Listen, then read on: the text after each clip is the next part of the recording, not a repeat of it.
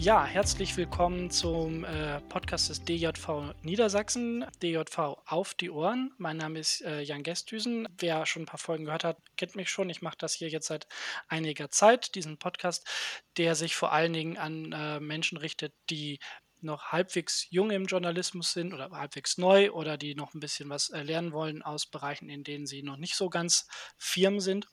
Und heute habe ich mal äh, ein Thema mitgebracht, das ja vermeintlich gar nicht so viele Leute betrifft, aber eigentlich uns alle betreffen sollte. Es geht heute um das Thema ähm, ja, Journalismus oder Journalist sein ähm, mit Behinderung. Und dazu habe ich heute auch eine, eine Gästin äh, hier, äh, Andrea Corinna Schöne. Äh, erstmal hallo, dass du, schön, dass du da bist und hallo. Hallo, vielen Dank für die Einladung zum Podcast. Dann stelle ich mich auch gleich mal kurz vor. Mein Name ist Andrea Corinna Schöne.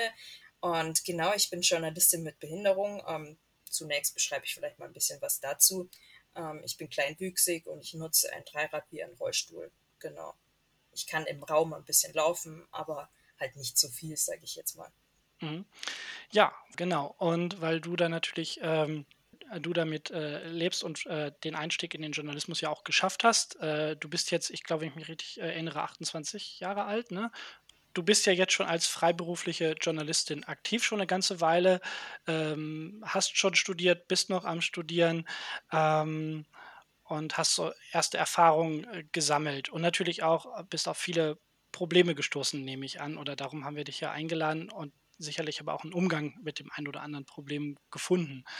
Und ähm, vielleicht fangen wir mal damit an, ähm, wie dein Einstieg ähm, ja in den Journalismus war? Mein Einstieg in den Journalismus war eigentlich recht früh. Ich habe angefangen in der Schule, in der Schülerzeitung zu schreiben. So bin ich eigentlich auch zum Journalismus gekommen. Und da war ich dann auch am, am Ende ähm, stellvertretende Chefredakteurin. Ich habe dann später noch die Schule gewechselt. Da war ich dann auch ähm, in der Schülerzeitung tätig. Und danach habe ich dann angefangen zu studieren, allerdings nicht Journalistik. Ich wollte mir zu dem Zeitpunkt auch noch mehrere Türen offen halten. Ich konnte es mir auf jeden Fall sehr gut vorstellen, in den Journalismus zu gehen, wollte aber halt auch noch Möglichkeiten haben, vielleicht in andere Felder zusätzlich gehen zu können. Deshalb habe ich dann angefangen, Politikwissenschaft, Soziologie und auch Geschichte zu studieren und bin dann gleichzeitig aber die ganze Zeit im Uniradio tätig gewesen. Dort war ich dann auch ein Jahr lang Chefredakteurin. Genau, und über diesen Hintergrund habe ich im Prinzip meine ersten Erfahrungen gesammelt und habe dann auch angefangen, für ein kleines Online-Magazin namens First Life zu schreiben ich weiß, eigentlich ist es so der ganz klassische Einstieg, man macht Praktika und äh, lernt dort Leute kennen und so. Bei mir war das Problem in meiner Schulzeit, dass ich ähm, aufgrund von fehlender inklusiver Bildung, ich war die ganze Zeit an der Regelschule, was bis heute ja noch nicht mal ein Normalfall ist, auch nicht für Menschen mit Körperbehinderung wie bei mir.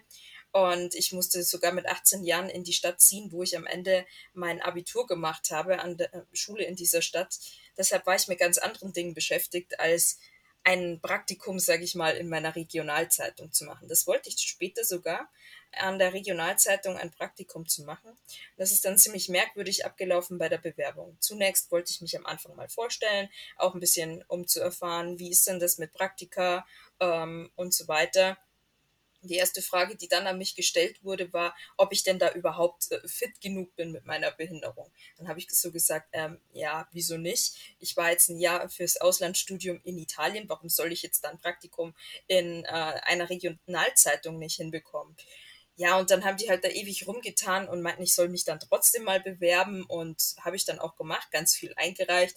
Ich habe die verschiedensten Erfahrungen, auch Auslandserfahrungen. Ähm, ich war auf Konferenzen, politischen im Ausland. Also ich weiß nicht, ob das so viele kennen. Äh, Model United Nations habe ich an einigen kenn äh, teilgenommen und äh, war dort Delegierte, habe also auch einen Einblick in internationale Politik damit sammeln können, wie das so abläuft und dachte mir dann, warum sollte es ein Problem sein, in der Regionalzeitung zu sein? Meine Bewerbung wurde dann einfach liegen gelassen. Ich habe dann mal so nach vier Wochen nachgehakt, bin da auch persönlich hingegangen und da haben die mir so gesagt, ob ich denn überhaupt eine Bewerbung geschickt habe. Ja, vielleicht ist sie ja quasi im Müllkorb gelandet bei den E-Mails. Das fand ich dann schon erstmal ähm, sehr erniedrigend, muss ich sagen. Denn warum sollte man eine Bewerbung sofort in den Papierkorb schieben? Wenn man keinen Bedarf hat, dann kann man das ja auch einfach beantworten. Aber wenn ich eine Bewerbung ignoriere, dann habe ich irgendwie ein Problem mit der Person, habe ich viel mehr den Eindruck. Am Ende hat man mir dann eine Absage geschickt, ja, dass man nur Leute annimmt, die ein Pflichtpraktikum machen möchten. Ich mhm. wollte mich nicht für ein Pflichtpraktikum bewerben, weil ich einfach, ich hatte tatsächlich auch ein Pflichtpraktikum in dem Studiengang, aber ich wollte einfach noch mehr Möglichkeiten mir dafür bewahren. Und mh, hm, man hat mir das nicht am Anfang so gesagt. Deshalb glaube ich vielmehr, dass das eine Ausrede war. Mhm. Hast du einen Eindruck davon, was die damit gemeint haben, nicht fit genug? Also einfach, weil du, weil deine Mobilität vielleicht ein bisschen eingeschränkt wäre oder ähm, ging das weiter? Oder? Hm, ich denke mal, die waren einfach nicht besonders flexibel, denn die Redaktionsräume waren auch im ersten Stock ohne Aufzug. Ich hätte ja aber auch genauso gut Artikel ähm, an meinem heimischen Schreibtisch schreiben können und dann per E-Mail schicken. Macht man doch jetzt im Prinzip auch so während der Pandemie. Geht auf einmal ja da auch auch ähm, Zoom-Konferenzen abzuhalten oder jemanden so dazuzuschalten. Warum ist es zu der Zeit nicht gegangen? Ich hoffe deshalb sehr, dass das, was sich während der Pandemie an Strukturen digital aufgebaut hat, unbedingt bleibt, gerade für Leute für mich, die eine, eine Körperbehinderung haben, um einfach auf flexiblere Wege zu gehen. Das, glaube ich, war so ein Hauptproblem. Die haben so ein Bild im Kopf gehabt, wie eine Journalistin auszusehen hat und wer dem Bild nicht entspricht, quasi muss nicht im oder darf vielleicht sogar noch nicht mal im Journalismus arbeiten. Das finde ich mhm. sehr ähm, engstirnig. Ja, äh, ich gehe gerade noch mal einen Schritt zurück, weil du hast ähm, mhm. vielleicht noch mal zurück zu dem Uniradio, wo du angefangen hast. Ähm, seht ihr denn auch schon zu dieser Uni-Zeit oder dort an diesem Uniradio, ähm, hast du da auch schon ähm, mit, mit Problemen in der Hinsicht zu kämpfen gehabt? Also offensichtlich hast du sie ja gelöst bekommen, aber ähm Ja, zum einen ähm, gab es da einen Streit zwischen Nicht-Journalistik-Studierenden und Journalistik-Studierenden, so ein bisschen generell Konkurrenzdenken. Das hatten nicht alle, aber ein paar Leute der, im Uniradio hatten das. Das war auch so prinzipiell so eine Stimmung in der Luft, sage ich mal. Ähm, ich habe das nicht so ganz ernst genommen, aber ja, manche Leute haben das halt deutlich ernster genommen. Ich war auch die Einzige, die nicht Journalistik studiert hat und im Uniradio immer tätig war. Mir war das halt egal. Ich wollte meinen Weg gehen und ähm, was andere davon denken, hat mich nicht so interessiert. Allerdings habe ich natürlich dadurch, weil die anderen das in ihrem Studium gelernt haben, nicht so die technischen Kenntnisse mir erwerben können wie alle anderen. Und das haben mir manche Leute dann sehr zum Vorwurf gemacht. Obwohl ich ja eigentlich da nichts dafür konnte. Und man hätte ja sagen können, hey Andrea, ähm, wir zeigen dir das nochmal, das macht man so und so. Und da haben mich ein paar Leute sehr unter Druck gesetzt und wollten mich als Chefredakteurin auch nicht sonderlich ernst nehmen. Das habe ich im Nachhinein auch mehrfach dann erfahren. Ich habe das am Anfang nicht gedacht, dass das tatsächlich das Hauptproblem für manche Leute wäre, dass ich ähm, eine Behinderung habe und ähm, sie sich nicht vorstellen könnten, ich könnte Chefredakteurin sein. Aber ich habe das danach, ähm, so nach ein, zwei Jahren dann von mehreren Leuten gehört. Und das hat mich schon ein bisschen schockiert, muss ich ehrlich sagen. Okay, hätte ich jetzt auch nicht gedacht. Aber gut, äh, du hast es ja geschafft, von daher mhm. zumindest äh, ein bisschen Happy End. Ähm, du hattest aber, was fällt mir da jetzt zu ein, du hattest ja eben schon ähm, erwähnt bei dieser ähm, Regionalzeitung, dass es dann Probleme mit den Räumlichkeiten gegeben hätte. Ich könnte mir vorstellen, dass das in so einem Studio auch ein, ein, ein Thema sein kann. Wie ist es, äh, wie gehst du denn mit sowas um? Also ich denke mal, klar, hier und da hast du jetzt dieses Problem gehabt, dass man dich nicht angenommen hat, aber du hast ja sicherlich auch schon Praktika gemacht, wo es geklappt hat. Wie geht man denn da vor Ort mit um und wie gehen so die Leute damit um? Die haben ja vielleicht auch manchmal Berührungsängste, wenn du dann da ähm, aufschlägst. Hm. Ja, ich habe da noch ein Praktikum bei einem Fort- und Ausbildungssender gemacht und da gab es am Anfang erstmal, würde ich sagen, Kommunikationsprobleme und, äh, ein falsches Verständnis von Barrierefreiheit. Da habe ich meine Behinderung dann schon irgendwann angegeben. Das hat jetzt allerdings den Chefredakteur zum Glück nicht davon abgehalten, mich anzunehmen. Das fand ich schon mal sehr positiv. Und er meinte dann, ja, die Räumlichkeiten wären schon barrierefrei zugänglich. Also zumindest wären da keine Treppenstufen. Dachte ich mir, cool, endlich mal ein Ort, wo ich alles so finde, wo ich es für mich machbar machen kann. Dann wollte ich zum Bewerbungsgespräch kommen. Man hat mich schon angenommen, das war eher noch so ein bisschen pro forma. Das war dann eine sehr flache Hierarchie, muss ich jetzt dazu sagen. Also ich war schon wirklich angenommen. Und, und dann stand ich davor ähm, und konnte noch nicht mal auf die Klingel drücken, weil da war schon eine Treppenstufe und die Klingel natürlich auch viel zu hoch. Und das hat mich dann schon mal sehr ernüchtert, weil ich mir dachte, hm, man hat mir gesagt, es wäre barrierefrei und jetzt komme ich schon nicht mal durch die Haustür sozusagen. Und dann, ja, das ist im dritten Stock und es gibt keinen Aufzug. Das hat mich dann nicht gerade, äh, hat bei mir die Stimmung nicht gerade besser gemacht und mich immer nachdenklicher. Und eine Mitarbeiterin kam dann, ja, wie ich dann da ins äh, Mikrofon überhaupt sprechen kann und die ganze Technik bedienen. Dann bin ich natürlich mit dem Argument gekommen, ja, ich habe doch im Uniradio auch gearbeitet. Und es hat auch ein bisschen bei mir so eine Abwehrhaltung ausgelöst, so eine Verteidigungshaltung, die, glaube ich, generell nicht unbedingt ähm, so gewinnbringend ist für beide Seiten. Für mich nicht, weil ich ständig unter dem Druck stehe. Ich muss mich rechtfertigen. Ich bin immer in der Haltung, den anderen, ähm, mich gegen andere verteidigen zu müssen. Aber auch für die anderen nicht, weil so vielleicht nie das Gespräch zustande kommt, zu einer Lösung zu kommen.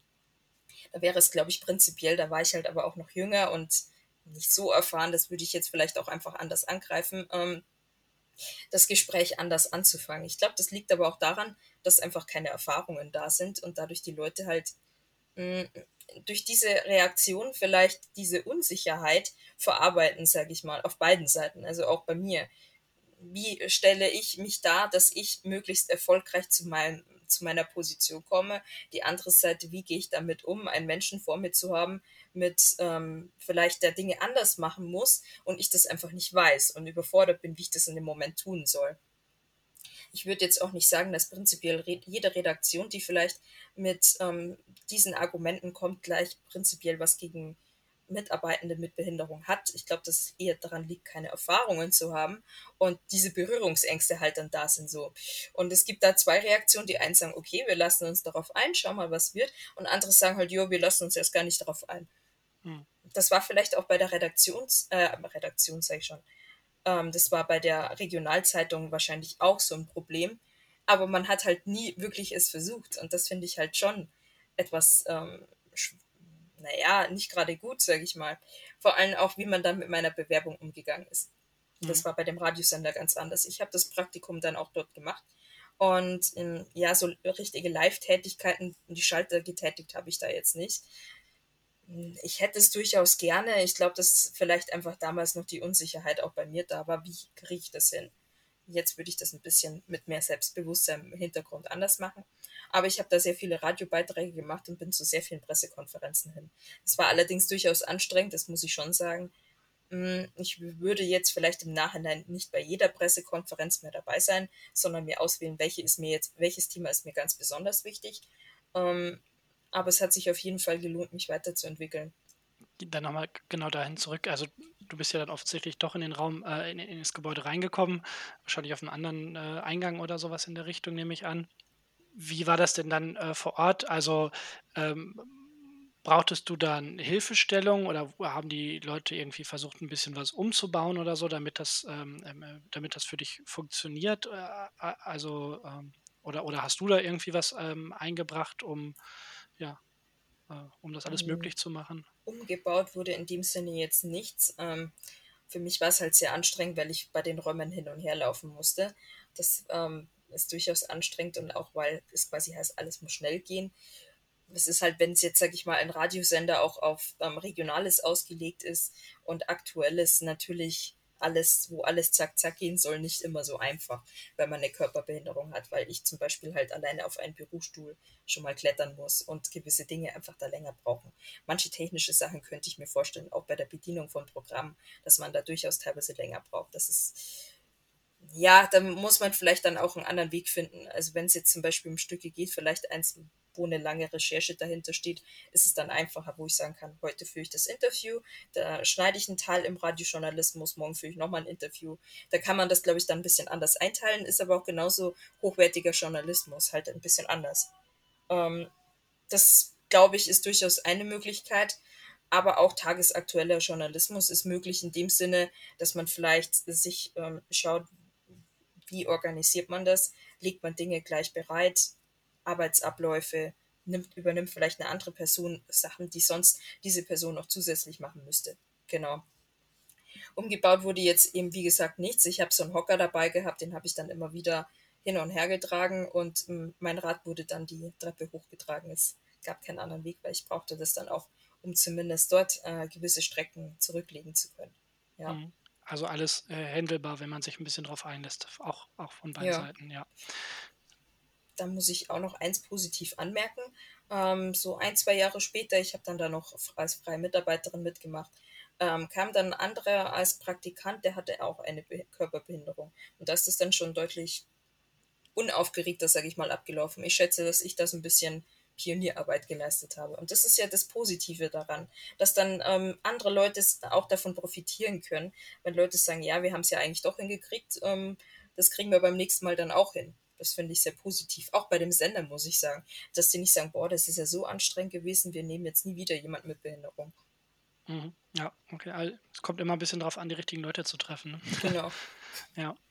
Ähm, aber klar, eigentlich sollte es auch äh, funktionieren, ohne dass man da jemanden hat, der vielleicht besonders positiv dem gegenüber eingestellt ist.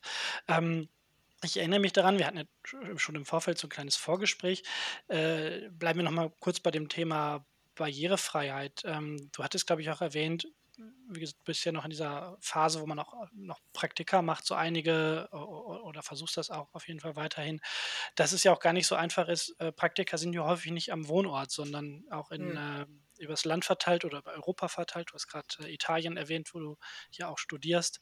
Ähm, dass das auch manchmal ähm, eine Herausforderung sein kann. Vielleicht kannst du da noch ein bisschen was zu erzählen. Auf jeden Fall ist das eine große Herausforderung, in dem Punkt ähm, Wohnraum zu finden für die Zeit des Praktikums. Das wird ja auch so schon ganz groß kritisiert. Wie soll man für zwei Monate ein WG-Zimmer finden, das auch noch bezahlbar ist? Ja, wie soll man jetzt überhaupt ein WG-Zimmer finden, das auch barrierefrei zugänglich ist? Und damit ist jetzt nicht nur gemeint, dass ich überhaupt in die Wohnung und das reinkomme, sondern ich muss ja auch irgendwie zu dem Ort kommen, wo das Praktikum letztendlich stattfindet. Das heißt, ähm, U-Bahn-Stationen, S-Bahn-Stationen, die müssen auch zusätzlich abgecheckt werden. Es ist auch ein enormer ähm, zeitlicher Aufwand dahinter zum einen diese Wohnung zu finden oder den Wohnraum generell, muss jetzt keine Wohnung gleich sein, sondern WG-Zimmer ist völlig ausreichend, ähm, heißt es halt, dass man dann auch erstmal gucken muss, wie komme ich in die U-Bahn rein, in die S-Bahn, wo muss ich umsteigen, gibt es da überhaupt zum Umsteigen? Und komme ich dann in das Gebäude rein, ähm, wo die Redaktion sitzt? Das ist halt schon sehr anstrengend und da gibt es bisher meiner Meinung nach, soweit ich das weiß, auch nicht wirklich ähm, große Hilfestellung. Das größte Problem ist einfach das Thema Wohnraum. Und ähm, ich bin jetzt auch nicht gerade aus der privilegiertesten Situation als Studierende. Das Auslandsstudium ist hart erspart und ähm, mit viel Arbeiten und Ersparnissen ähm, finanziert. Und das wird auch weiterhin nicht immer einfach bleiben, sage ich mal, weil ich weiß, dass so ein Auslandsstudium durchaus eher so ein Prestigeding ist. Ähm, deshalb sage ich das dazu. Ich bin nämlich nicht Akademikerin und ähm, habe deshalb auch zu bestimmten Dingen, merke ich immer mehr, je länger ich drüber nachdenke, auch über meinen Studienweg bisher, ähm, durchaus auch gewisse Netzwerke nicht, die vielleicht in dem Hintergrund auch notwendig wären, um an gewisse Infos eher zu kommen. Und so steht man halt da. Und natürlich auch finanziell gesehen ist das bei mir ein ganz anderes Thema. Und da treffen sich jetzt Klassismus und Ableismus in dem Sinne sozusagen äh, und geben sich die Hand. Ähm, wenn man mehrfach sozusagen benachteiligt ist, wird es nochmal zusätzlich schwieriger.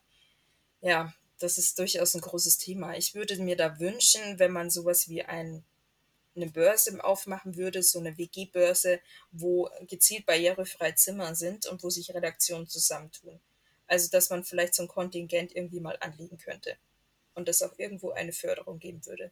Dass es natürlich nicht extremst teuer ist ein normaler Preis, okay, was ist jetzt ein normaler Preis, ist auch immer so eine Sache, aber ein Preis, der, sage ich mal, irgendwo noch im Rahmen liegt, wäre dann natürlich ebenso wünschenswert. Wenn das nämlich dann 1000 Euro kostet, ja, dann habe ich auch nichts davon. Wie soll ich jetzt 1000 Euro nur für die Miete im Monat auftreiben? Ähm, das ist auch so ein Ding. Klassisches Ballungsraumproblem, ja. Genau. ähm, wo du gerade äh, äh, das Thema WGs angesprochen hast und, ähm, und, und wir haben ja auch gerade über Studium gesprochen. Ähm, Studium ist jetzt natürlich kein reines Journalismus-Thema, aber spielt natürlich trotzdem eine Rolle. Wir sind ein recht akademischer äh, Berufsstand, muss man, kann man auch darüber diskutieren, ob das so ja. sinnvoll ist, aber äh, so ist es äh, im Moment halt. Ähm, da stelle ich mir auch äh, vor, dass das die eine oder andere Herausforderung hat, zumindest wenn ich mich an meine Uni-Zeit zurück erinnere. Ähm, das war auch nicht wirklich barrierefrei. Ja, bei meiner Universität, ich habe zunächst mein Bachelorstudium an der Katholischen Universität Eichstätt-Ingolstadt gemacht. Das war auch die Stadt, in der ich am Ende mein Abitur gemacht habe, an einem Gymnasium. Da ging es eigentlich ziemlich gut. Es ist eine kleine Universität Und durch dieses familiäre Umfeld sind natürlich auch die Wege an Infos zu kommen deutlich kürzer, sage ich mal. Wenn ich jetzt an der Uni bin, wo 100.000 Studierende sind, muss ich erst einmal überhaupt einen Termin bei der Person bekommen, die dafür zuständig ist. Und wenn sich die Leute nicht dafür interessieren, dann hat man halt ein extrem großes Problem und so ist es kürzer. Meine ProfessorInnen waren auch sehr offen, immer für das Thema. Und ähm, es hat sich auch am Ende von den Hochschulgruppen da ein bisschen was formiert. Also da kann man schon sagen, ist viel ähm, in der Mache. So an den Gebäuden, ja, Eichstätt hat durchaus auch alte Gebäude. Die einen sind besser zugänglich, die anderen nicht. Manche auch gar nicht. Oder es sind so ähm, ganz nette Sachen wie, da ist so ein äh, Flur und dann kommt auf einmal so eine kleine Treppe und dann geht der Flur weiter und so. Und an diese kleine Treppe denkt natürlich keiner. Das ist halt auch so ein Problem. Ja, das glaube ich gibt so prinzipiell bei jeder Universität würde ich jetzt mal sagen. In Italien muss ich dazu sagen, ich habe an ähm, zwei Standorten studiert. Ich habe ja auch zwei Auslandssemester gemacht.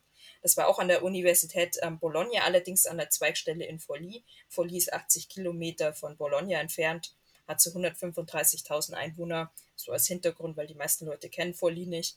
Und ähm, dort war ich an der Fakultät für internationale Politik und die war wirklich komplett ausgebaut. Sowas habe ich noch nie im Leben erlebt. Da gab es ausgesparte Plätze für RollstuhlfahrerInnen. Jede Tür war so ähm, ausgerüstet, dass sie für RollstuhlfahrerInnen ähm, problemlos aufging. Es gab ähm, Rollstuhlfahrertoiletten, männlich und weiblich wohlgemerkt getrennt, in jedem Stockwerk. Das habe ich noch nie gesehen im Leben. Allein das männlich-weiblich getrennt, das hat ziemlich viel bei mir gemacht, weil sonst gibt es so es gibt die Darmtoilette, es gibt die Herrentoilette und es gibt die Behindertentoilette. Es hat ziemlich viel in meiner Denkweise, muss ich sagen, ausgelöst. Und es gab da auch ein äh, Studierendenwohnheim, was auch gezielt äh, barrierefreie Zimmer hatte nicht besonders viele und da gibt es auch Restriktionen. Das weiß ich jetzt als Masterstudentin, weil während Erasmus ist man durchaus ein bisschen privilegierter, sag ich mal. Da bemühen sich alle um einen, weil man ist ja so äh, Gast, Gästin und ähm, dann wollen die Leute natürlich sich auf die bestmöglichste Weise präsentieren, das ist auch klar. Und ähm, jetzt in meinem Masterstudium bin ich halt eher so in der Stellung äh, Migrantin, sage ich mal, auch mit dem, was da alles an Benachteiligung verbunden ist. Ja, also da gibt es diese ähm, privilegierte Stellung jetzt halt absolut gar nicht. Mhm. Ähm, jetzt auch auf Bologna auch zu kommen, da bin ich jetzt ähm, in einer Fakultät in der Innenstadt. Die liegt auch noch ausgerechnet auf einem Hügel. Mir haben ganz viele gesagt, ausgerechnet diese Fakultät musstest du dir wählen. Nur die hat so einen krassen Hügel. Ähm, ja, das ist durchaus anstrengend. Ich habe es dann mit Muskelkraft hinbekommen. Mal schauen, wie das dann jetzt wieder wird, wenn ich dann in Präsenz-Uni-Veranstaltungen bin. Und man hat dort aber auch Rollstuhlfahrer, Toiletten in jedem Stockwerk, muss ich sagen. Diesmal nicht männlich und weiblich getrennt, aber sie sind da. Und man ist auch immer bereit gewesen, wenn ein Raum nicht gepasst hat, sofort auch zu tauschen. Was ich auch dazu sagen muss, die Studierenden sind in Italien deutlich offener und ähm, aufmerksamer, was das Thema angeht, denn einmal war ich zu spät bei einer Vorlesung und die meinten, du brauchst gar nicht kommen, der Saal ist für dich nicht zugänglich und wir haben uns auch schon für dich darüber beschwert. Dachte ich mir, wow, das wäre jetzt in Deutschland eher nicht passiert. Man muss dazu sagen, in Italien ähm, hat man das Schulsystem in den 1970er Jahren stark verändert. Richtung inklusive Schule ist es nicht alles da perfekt, gibt da auch Dinge, die nicht gut funktionieren und kommt auch immer darauf an, wo man ist. Aber es wird halt prinzipiell nicht in Frage gestellt, dass ähm, Kinder, Jugendliche mit einer Behinderung an die Regelschule gehen. Und ich glaube, dass das schon ziemlich viel macht. Natürlich auch Bildungswege öffnet. Da wären wir jetzt auch an dem Punkt, dass Journalismus ähm, einen ganz starken akademischen Hintergrund hat. Das ist tatsächlich eine ganz riesige Hürde für ganz viele Leute mit einer Behinderung überhaupt in den Journalismus einsteigen zu können. Wenn man jetzt im Förderschulsystem mal schaut, da ist das Abitur nicht vorgesehen. Wenn da Leute jetzt an der Förderschule waren, und den Weg nicht geschafft haben aufs Gymnasium. Das ist nämlich extrem schwer und auch mit sehr vielen emotionalen wie auch hm, Hürden verbunden, weil man einfach in ein ganz anderes Schulsystem auf einmal reinkommt und ähm, zum anderen auch damit, dass die ähm, Lernstandards an der Förderschule ein ganz anderes sind als an der Regelschule. Dass halt dann nicht davon ausgegangen wird, ja, sieht man ja auch, dass es eben das Abitur gar nicht gibt, ähm, dasselbe erreichen zu können. Das ist schon mal so ein Glaubensbild, was ganz problematisch ist. Und ich finde auch, durch das, dass zum Beispiel Leute von den Förderschulen viel weniger Chancen haben, in den Journalismus zu kommen, diese Perspektiven auch nicht reinkommen.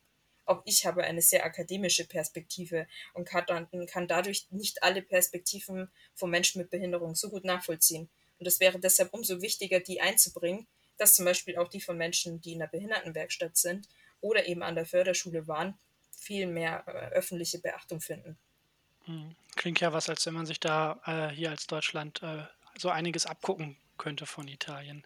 Also ja. Mal gucken, ob wir, wenn wir die Folge online stellen, vielleicht ein, zwei Links irgendwie raussuchen, die man da, ähm, wo man sich so ein bisschen einlesen kann in das italienische System. Hm. Mal gucken, ob wir da was finden. Ähm, ja, genau. Jetzt haben wir viel über die, die Ausbildung und, und, und Uni auch noch gesprochen.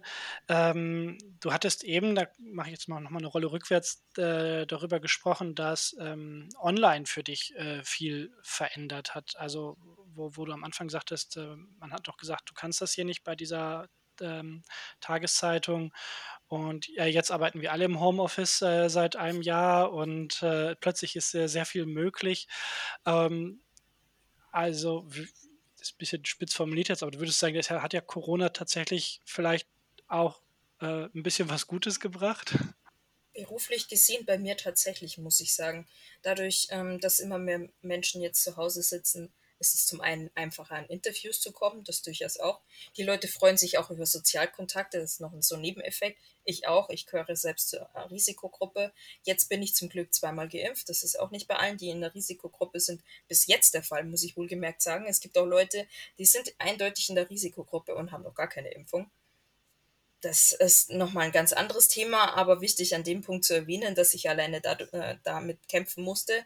Eine ganz ähm, schwierige Nebenwirkung der Pandemie. Was aber das Arbeitsleben angeht, ähm, ist es eben, dass jetzt so viel online möglich ist. Ich habe sämtliche Workshops schon online gegeben, Artikel natürlich sowieso. Ich habe auch an einem Programm teilgenommen im März, April. Das war komplett online über Zoom ähm, zur Gründung eines Startups. Das war ein Fellowship. Des ähm, Media Labs Bayerns.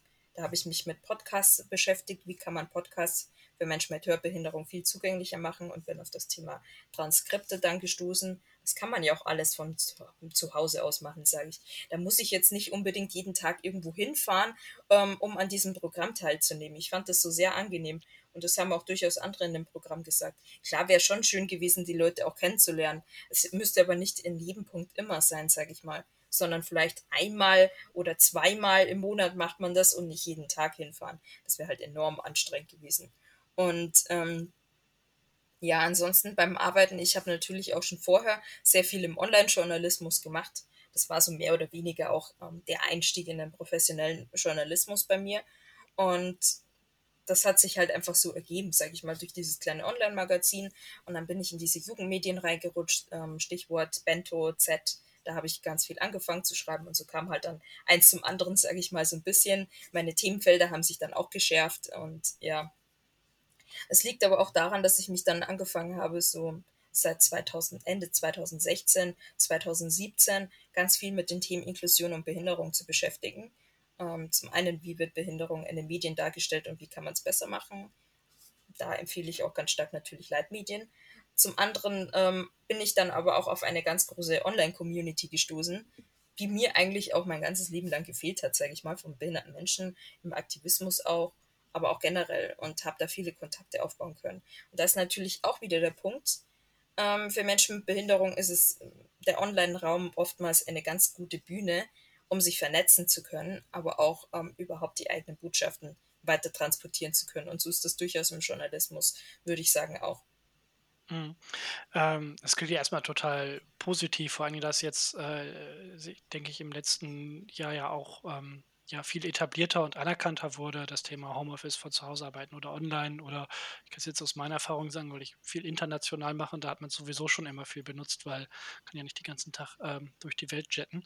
ähm, aber die Gefahr sehe ich ja auch, äh, oder, oder ah, vielleicht gibt es die auch nicht, aber dass man da vielleicht auch ein bisschen drauf eingeschränkt wird, ähm, weil man sagt, okay, ja, hier, die ist nicht so mobil, dann lass die doch nur online machen und wir schicken die gar nicht mehr auf Termine raus. Ähm, siehst du die Gefahr oder ist dir sowas schon untergekommen? Die Gefahr sehe ich auf jeden Fall. Ähm, und es ist mir durchaus schon so indirekt zugetragen worden.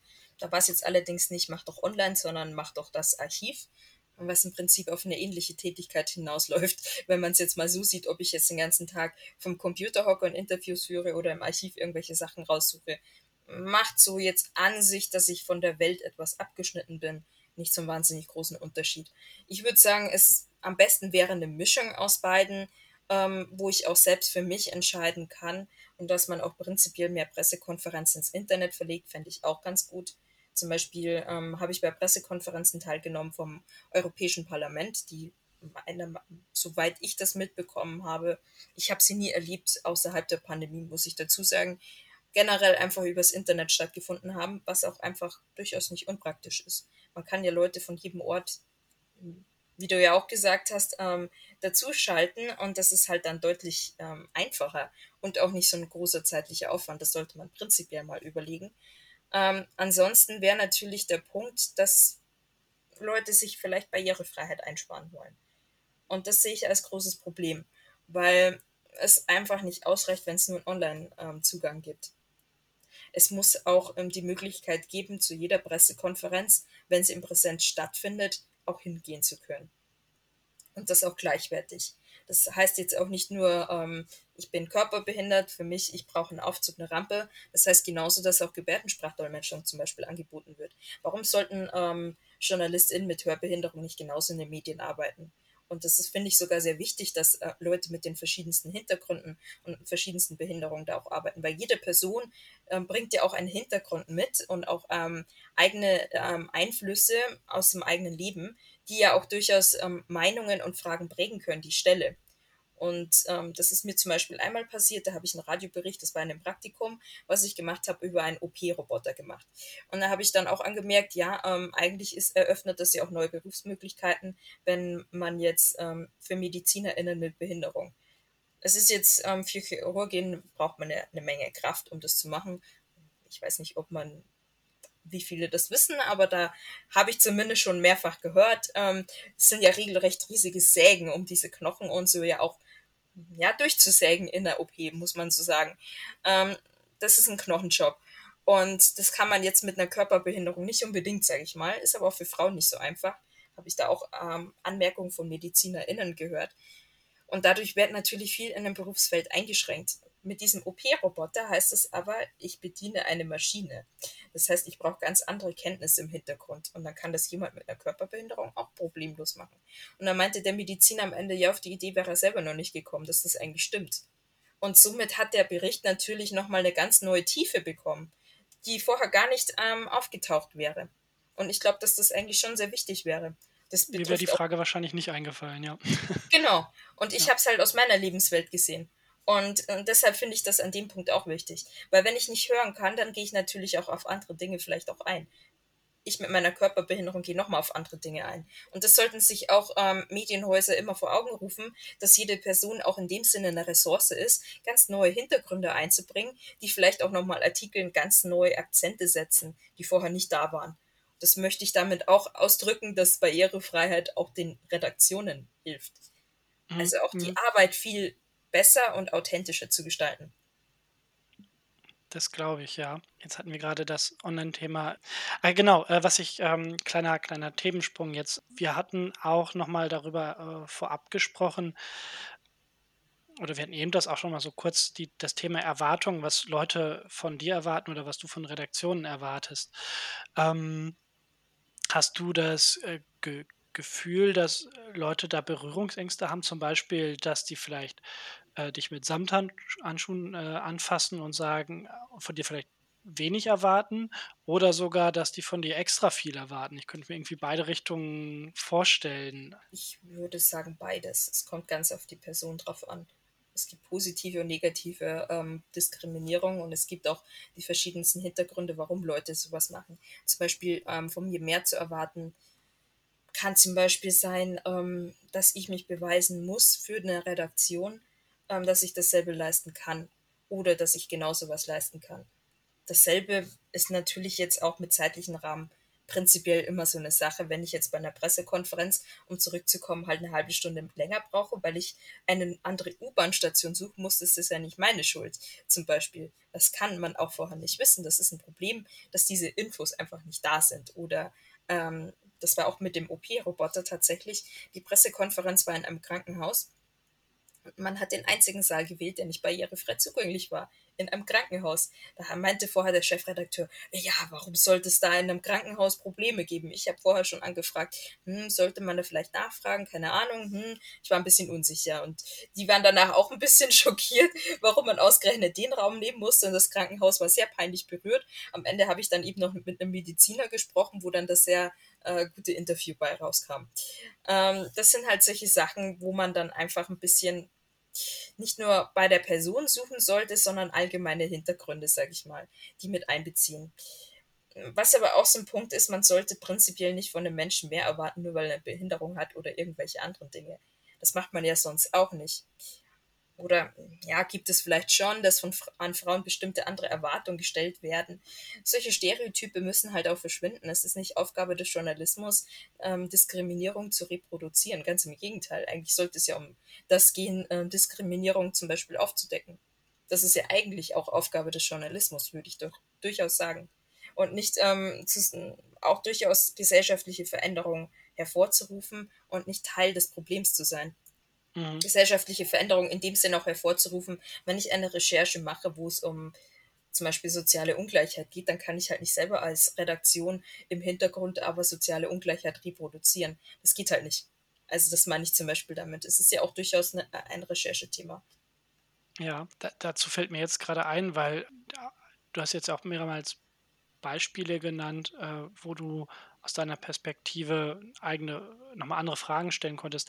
Ah, würdest du denn sagen, dass du thematisch ein bisschen darauf fixiert bist oder, oder wirst äh, vielleicht sogar, äh, dass du eine, eine Behinderung hast? Also dass die Leute sagen, ja, wir haben ein Thema mit Behinderung, dann äh, lass das doch mal die äh, Andrea machen und äh, die anderen Themen machen die anderen? Oder? Hm, dadurch, dass ich vor allem als freie Journalistin arbeite, kann ich jetzt nicht sagen, wie eine Redaktion explizit darauf reagieren würde. Während dem Praktikum war das auf jeden Fall nicht der Fall. Ich habe zwar einen Radiobeitrag gemacht ähm, zu einem Kinofilm, da ging es um einen Kleinwüchsigen. Das habe ich aber auch gerne gemacht. Ich habe mir den Film auch angeschaut und hatte durchaus daran Interesse.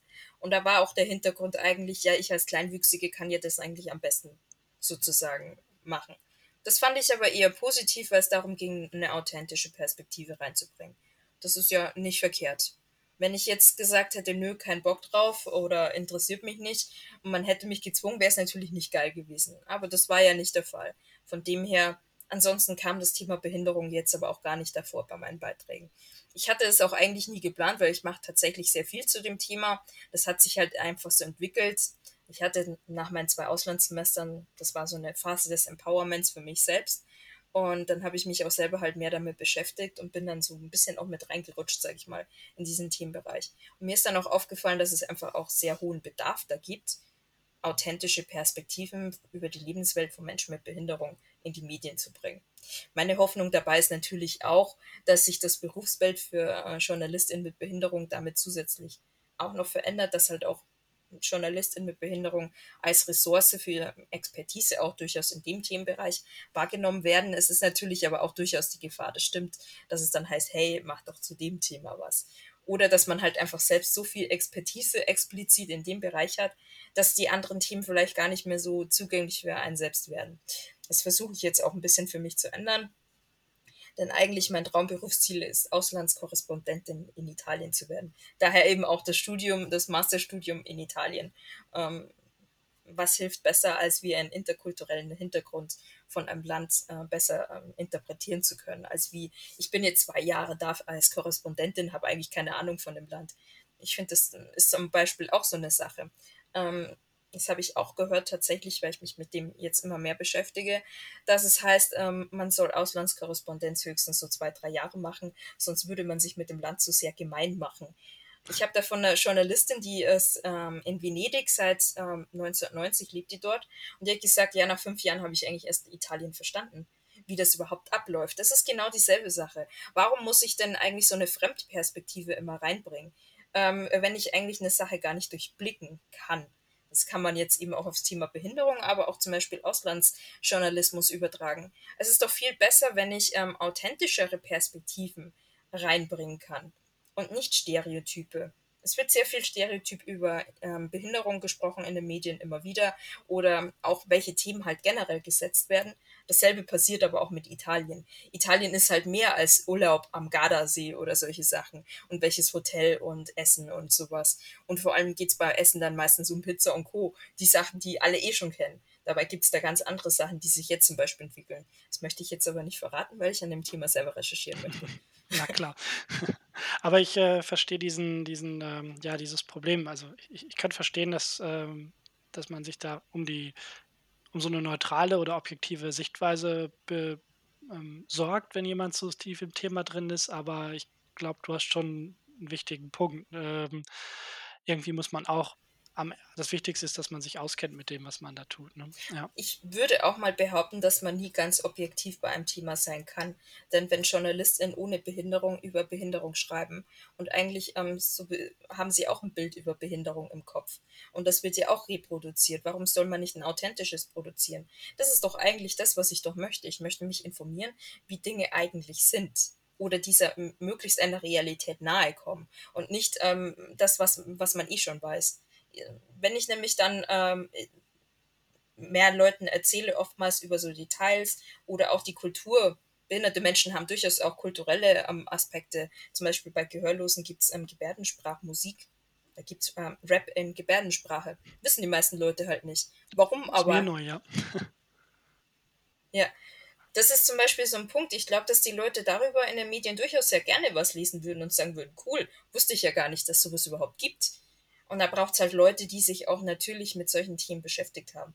Gehörlose Menschen wären da natürlich am besten, weil sie das am allerbesten durchblicken können. Die haben da auch nochmal eine viel bessere Perspektive drauf als ich. Aber ich merke zum Beispiel, wenn ich jetzt mit JournalistInnen ohne Behinderung spreche, die würden gar nicht auf die Idee kommen, dass sowas überhaupt existiert. Und ich weiß halt schon mal, dass es existiert. Und weiß ähm, durchaus schon, wie kann ich die Leute fragen, um eine möglichst authentische Perspektive zu erzeugen indem ich auch frage, wie möchten Leute bezeichnet werden. Das ist nämlich auch ein ganz großes Thema. Ja, wunderbar. Vielen Dank. Ähm, so langsam kommen wir zum, zum ähm, Ende. Von daher möchte ich vielleicht zum Ende dich nochmal fragen. Grundsätzlich, es scheint sich ja jetzt ein bisschen was zu tun und ein bisschen was zu verbessern auch wenn wir noch nicht das Level von Italien haben, zumindest äh, was die Unis angeht. Ähm, was würdest du dir denn so von der Medienszene, von, von Verlagen oder vielleicht auch vom Journalistenverband ähm, wünschen, äh, damit wir da noch weiter vorankommen, was das Thema Inklusion äh, in den, im Journalismus für Menschen mit Behinderung ist? Vom Journalistenverband würde ich mir zum einen wünschen, ähm, wenn das Thema Diversity, Vielfalt angesprochen wird, dass dann nicht nur ausschließlich über Frauenförderung gesprochen wird, das nehme ich nämlich leider tatsächlich am meisten wahr. Das, äh, da gibt es eine Facebook-Gruppe, die nennt sich Chancen und ähm, Vielfalt im Journalismus. Ähm, ich glaube, sie nennt sich so. Ich bin jetzt, muss ich kurz überlegen. Der genaue Name ähm, ist vielleicht auch nicht so ja, egal. Jedenfalls gibt es eine Facebook-Gruppe und da wird vor allem über Frauenförderung gesprochen. Allerdings ähm, im Moment sehr viel über das Thema Gendern. Gut, ist eine wichtige Debatte, wissen wir ja jetzt gerade alle in den Medien, ähm, wie man gendert. Ähm, die Debatte ob besteht für mich wiederum nicht, sondern eher wie. Ähm, aber ansonsten kommt vielleicht noch was über äh, Migrationsgeschichte oder queere Menschen Behinderung kommt gar nicht vor, habe ich öf öfter schon angemerkt. Ist mir nie drauf eingegangen. Das macht mich halt schon ziemlich wütend, weil ich mir so denke, okay, behinderte Menschen sind also nicht Teil von Diversity, Vielfalt. In welcher Ecke sind wir dann? Gar keine? Wohlfahrt? Keine Ahnung. Ähm, das darf nicht sein. Wenn man jetzt ähm, 50 Prozent der Bevölkerung als eine Minderheit äh, bezeichnet, im Prinzip dadurch, und diese Förderung so hervorhebt und es da jetzt wohlgemerkt nicht um queere Frauen oder Frauen mit Migrationsgeschichte explizit geht, sondern einfach um Frauen. Und da habe ich so dann die weiße Frau, die nicht behindert ist, die nicht queer ist und die auch keine Migrationsgeschichte hat im Hintergrund. Das ist mir nicht genug. Das ist für mich ein Verstecken hinter den echten Fragen im Journalismus, die man angreifen muss. Ja. Der nächste Punkt ist, ähm, was ich mir auch wünschen würde, wäre nicht nur eine Bemerkung, ähm, die Bewerbung von Menschen mit Behinderung ähm, sind erwünscht bei Praktika und so. Es ist, es ist ein Fortschritt, definitiv, dass es überhaupt erwähnt wird. Es wäre viel besser, ähm, wenn man eben schon daran arbeitet, Netzwerke aufzubauen, wie überhaupt dann das Praktikum möglich ist. Es ist schön, wenn ich erwünscht bin bei der Bewerbung. Es hilft mir aber nichts, wenn ich dann keinen Wohnraum finde. Das ist das Problem, was ich vorher angesprochen habe. Und was auch ein Punkt ist, dass sich Redaktionen auch selbst informieren sollten. Es gibt eine Broschüre von Leitmedien ähm, über Journalistinnen mit Behinderung. Da bin ich auch selbst dabei. Und diese Broschüre wurde mir schon zwei, dreimal empfohlen, dass ich mir die anschauen soll. Dann habe ich immer geantwortet so, ja, ich stehe selber drin. Und, und dann kam auch meistens nichts mehr zurück auf diese E-Mails, wo man mich darauf hingewiesen hat. Das heißt im Prinzip, die Leute haben sich die Broschüre nicht angeschaut. Das sollte aber Ziel der Broschüre sein, dass sich Leute die auch wirklich durchlesen. Weil was hilft mir das, auf diese Broschüre angesprochen zu werden, wenn ich selbst drinstehe? Und das heißt im Prinzip auch für mich, dass die Redaktion das nicht als ihr Thema wahrnehmen, sondern dass es mein Thema ist. Nein, es ist nicht nur mein Thema. Es ist explizit deren Thema, sich darauf einzustellen, auf BewerberInnen mit einer Behinderung. Und wenn sie Fragen haben, dann kann man sich ja auch informieren oder auch einfach Nachfragen an den dementsprechenden Stellen. Das ist auch mir einmal passiert bei einer Journalismusveranstaltung. Da ging es tatsächlich um Feminismus im Journalismus und die Journalistinnen dort hatten alle irgendwie Berührungsängste mit mir zu reden. Die haben mich total gemieden und ähm, ja, keine Ahnung, wie sollen wir denn darüber berichten? Ständig sind sie auf das Thema gekommen, statt mich eigentlich mal ein bisschen mehr zu meiner Arbeit zu fragen. Ansonsten, und das fand ich schon ein bisschen bezeichnend, wie man eigentlich mit JournalistInnen mit Behinderung umgeht. Ich kann es nicht beurteilen, es gibt ja auch unsichtbare Behinderungen. Vielleicht waren auch noch andere JournalistInnen mit Behinderung da, die in dem Falle das Glück hatten, halt nicht aufzufallen. Aber ich war auch sonst die Einzige mit einer sichtbaren Behinderung. Und das ist auch ein Teil dessen, wo ich ein Problem sehe.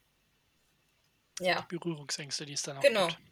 Das kann man auch dadurch ändern, indem man JournalistInnen mit Behinderung einfach auch mal fürs Podium einladet und nicht nur auch über das Thema Inklusion und Behinderung sprechen lässt. Es gibt eine sehr gute Journalistin, ähm, die ist Rollstuhlfahrerin und die lebt in Großbritannien und berichtet da sehr viel. Die könnte man zum Beispiel auch zu solchen Teams einladen. Zum Brexit hätte man sie einladen können. Und, und, und. Das fände ich viel besser. Mhm. Ja, verstehe ich. Vor allem genau zu auch anderen Themen als die eigentliche Behinderung, ne? Genau. Dass es normaler wird. Alles klar. Ja, ich danke dir vielmals. Also ich habe schon mal ganz viel gelernt und äh, ich hoffe, weniger Berührungsängste als vorher. äh, die Broschüre, die du eben erwähnt hast, die werden wir dann auch noch verlinken. Ähm, vielleicht guckt sie sich ja doch der eine oder andere an und liest sie auch durch. Äh, das wäre sehr wünschenswert. Ja. ja, und dann äh, dir vielen Dank, dass du da warst. Sehr gerne.